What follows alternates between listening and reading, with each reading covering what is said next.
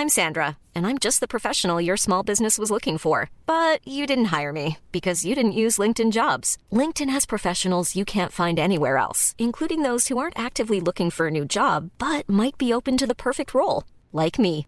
In a given month, over 70% of LinkedIn users don't visit other leading job sites. So if you're not looking on LinkedIn, you'll miss out on great candidates like Sandra. Start hiring professionals like a professional. Post your free job on linkedin.com/people today.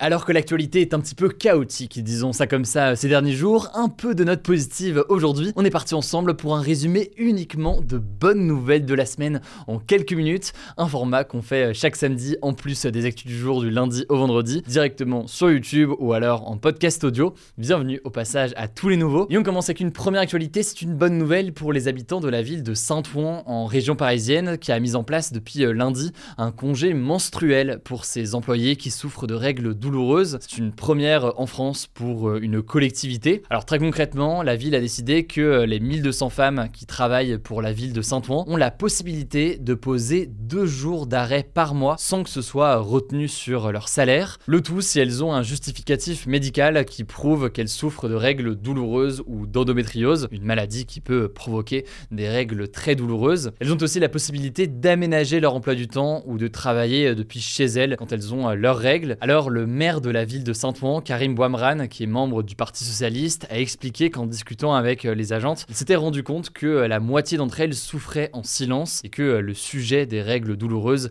était souvent mis de côté, voire tabou. L'idée selon lui, c'est que ce soit un exemple qui puisse être suivi par d'autres villes dans les prochains mois. La deuxième information désormais, c'est une avancée majeure pour l'environnement, une avancée tout de même à nuancer, on en reparle juste après, mais l'Union européenne a officiellement adopté l'interdiction des ventes de voitures neuves qui fonctionnent au diesel ou à l'essence. Interdiction donc au sein de l'Union européenne pour ces voitures-là à partir de 2035. Alors la raison, c'est que ces véhicules à essence ou au diesel émettent du dioxyde de carbone, un gaz à effet de serre qui est en grande partie responsable du réchauffement climatique. Et concrètement, eh bien, tout cela doit laisser la place notamment aux voitures électriques. L'objectif de l'Union européenne avec cette interdiction des voitures à essence et au diesel, c'est d'atteindre en 2050 la neutralité carbone. Donc en gros, un équilibre entre les émissions de carbone et leur absorption par les puits de carbone euh, en Europe. Je ne rentre pas dans tous les détails aujourd'hui, mais on prépare une vidéo sur ces sujets-là dans quelques jours. Ne vous inquiétez pas, on aura l'occasion d'aborder euh, les détails. Et donc, limiter les émissions de carbone de ces voitures, c'est essentiel pour atteindre cet objectif, car le secteur du transport est responsable de près d'un quart des émissions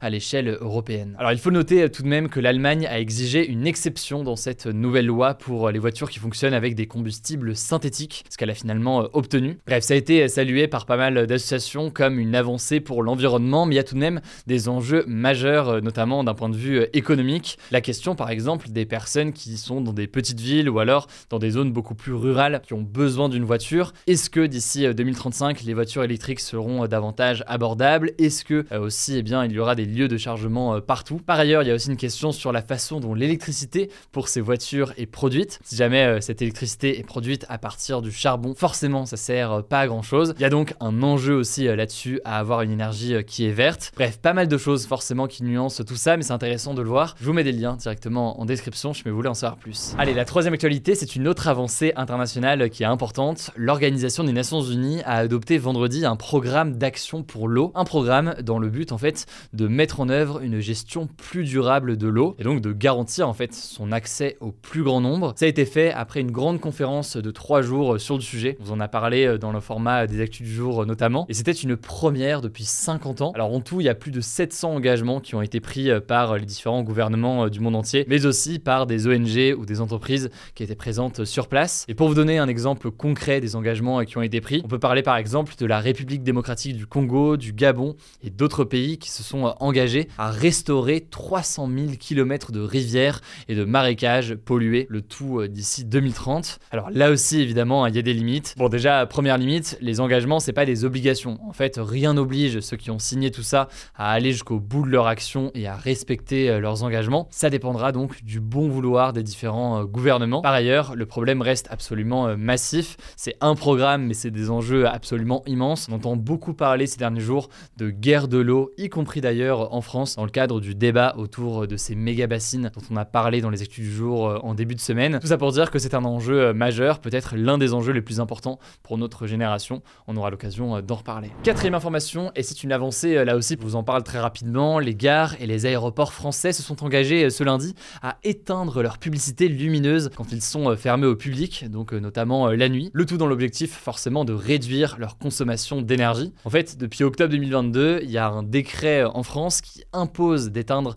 les dispositifs de publicité lumineuse, donc les pubs avec de la lumière hein, tout simplement, de 1h à 6h du matin. Mais jusqu'ici, les gares et les aéroports ou encore les stations de métro échappaient à cette règle. Et donc il y avait des situations assez lunaires où des publicités restaient allumées alors que les gares dans certains cas étaient fermées. Et donc finalement ce lundi, les opérateurs des gares et des aéroports, mais aussi les régies publicitaires, ont signé une charte d'engagement qui a été euh, proposée par le gouvernement pour qu'ils soient aussi euh, concernés. Voilà donc pour les premières bonnes nouvelles. Je laisse la parole à Madeleine pour euh, la suite et je reviens juste après. Merci Hugo et salut tout le monde. On continue avec une cinquième actu et c'est une bonne nouvelle pour beaucoup d'étudiants. Les bourses vont être augmentées de 37 euros par mois pour tous les étudiants qui en bénéficient. Ça prendra effet à la rentrée de septembre 2023 et ça concernera environ 700 000 étudiants. Ça a été annoncé par le gouvernement ce mercredi et ça fait partie d'une réforme plus large du système de bourse avec d'autres mesures. Il y a notamment aussi l'éligibilité aux bourses de 35 000 nouveaux étudiants qui n'y avaient pas le droit auparavant. D'après la ministre de l'Enseignement supérieur, un étudiant avec deux parents qui gagnent 1800 euros net chacun pourra désormais bénéficier de cette aide. Ensuite, 20% des boursiers vont donc basculer à un échelon supérieur, ce qui leur permettra d'avoir une bourse plus importante, entre 66 et 127 euros de plus par mois. Sixième note positive, Louise Ocoli, un étudiant montpelliérain, a créé des kits solaires pour recharger les téléphones des personnes dans le besoin. En fait, ces kits sont constitués d'un panneau solaire transportable et robuste et d'un câble multi-embout. Ils permettent donc de recharger sans électricité un téléphone portable. Ils ont une durée de vie de 25 ans et sont à 95% recyclables. Et donc l'objectif de Louis, c'est de vendre ces kits à prix coûtant, donc sans faire de bénéfices, aux associations qui viennent en aide aux personnes dans le besoin, comme des sans-abri, des réfugiés ou des victimes de catastrophes naturelles. Louis a eu l'idée de développer ces kits quand il a participé à une mission humanitaire dans le camp de réfugiés de Calais, dans le nord de la France. Il a réalisé à quel point c'était difficile pour les personnes sans abri ou vivant dans des camps d'accéder à des prises électriques alors que recharger leur portable leur permet d'appeler les secours, de garder le lien avec leur famille ou de s'éclairer. Et donc aujourd'hui, ils stockent plus de 400 kits qui sont prêts à l'utilisation, qui devraient être achetés par la Croix-Rouge de l'Hérault et redistribués aux personnes qui en auraient besoin. Sixième actu, en Bretagne, les élus de la ville de Gavre ont voté la gratuité de la cantine scolaire pour tous les élèves à partir du 1er avril. Le maire de la ville a justifié cette décision en expliquant que les familles avec des jeunes enfants sont souvent très impactées par l'augmentation des prix des produits de nécessité, comme par exemple les produits alimentaires qui ont augmenté de plus de 14% en un an. Et donc cette mesure leur permettra d'économiser 400 euros par an et par enfant. Du côté de la commune, cette mesure va coûter entre 9 000 et 10 000 euros par an et elle sera financée en faisant, je cite, des efforts sur le budget pour absorber la facture. Septième note positive, et c'est un défi inspirant relevé par six sportives originaires des Landes. Elles ont traversé l'océan Pacifique en paddle, donc sur une planche avec une pagaie, pour aider des enfants atteints du cancer. Les six athlètes, cinq françaises et une espagnole, sont partis du Pérou le 4 janvier dernier et sont arrivés ce lundi à Moorea, en Polynésie française, après plus de 80 jours de traversée. Pendant trois mois, elles se sont relayées toutes les 5 heures pour ramer sur leur planche, qu'il fasse nuit, qu'il vente ou qu'il y ait un soleil de plomb. En tout, elles ont parcouru plus de 8000 km, c'est un vrai exploit. Ce défi lancé par l'association Optimist a permis de lever des fonds pour équiper des centres de soins d'équipements sportifs et pour accompagner les enfants malades du cancer. Chaque kilomètre parcouru leur a rapporté 100 euros, ce qui a permis aux six femmes de financer leur défi et de récolter 400 000 euros en plus pour cette cause solidaire.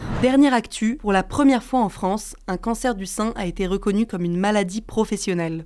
Décision a été obtenue après une longue bataille juridique par Martine, une ancienne infirmière âgée de 61 ans, selon des informations du média Le Parisien. En fait, Martine travaillait de nuit et selon l'Institut national de la recherche et de sécurité, ce type d'activité peut être associé à une augmentation statistiquement significative de cancer du sein. Le truc, c'est que jusqu'ici, ce cancer ne figurait pas au tableau des maladies professionnelles. Et donc Martine a mis des années à faire reconnaître que son cancer avait été causé par son activité professionnelle. Et donc concrètement, ce statut de maladie professionnelle permet que l'intégralité des traitements liés à la maladie soit entièrement prise en charge et aussi d'avoir accès à des indemnisations. Finalement, cette première reconnaissance est très marquante car elle pourrait permettre à d'autres personnes souffrant de cette maladie que celle-ci soit considérée comme une maladie professionnelle. Merci beaucoup euh, Madeleine pour euh, ces bonnes nouvelles. Si ce format vous plaît, n'hésitez pas à le partager autour de vous. Je le rappelle, il est dispo sur YouTube, mais aussi en version podcast. Si vous voulez des bonnes nouvelles comme ça directement dans vos oreilles, écoutez, prenez soin de vous, prenez soin de nos proches, et puis je vous dis euh, du coup à demain pour une nouvelle vidéo. Ça se passe directement sur notre chaîne YouTube principale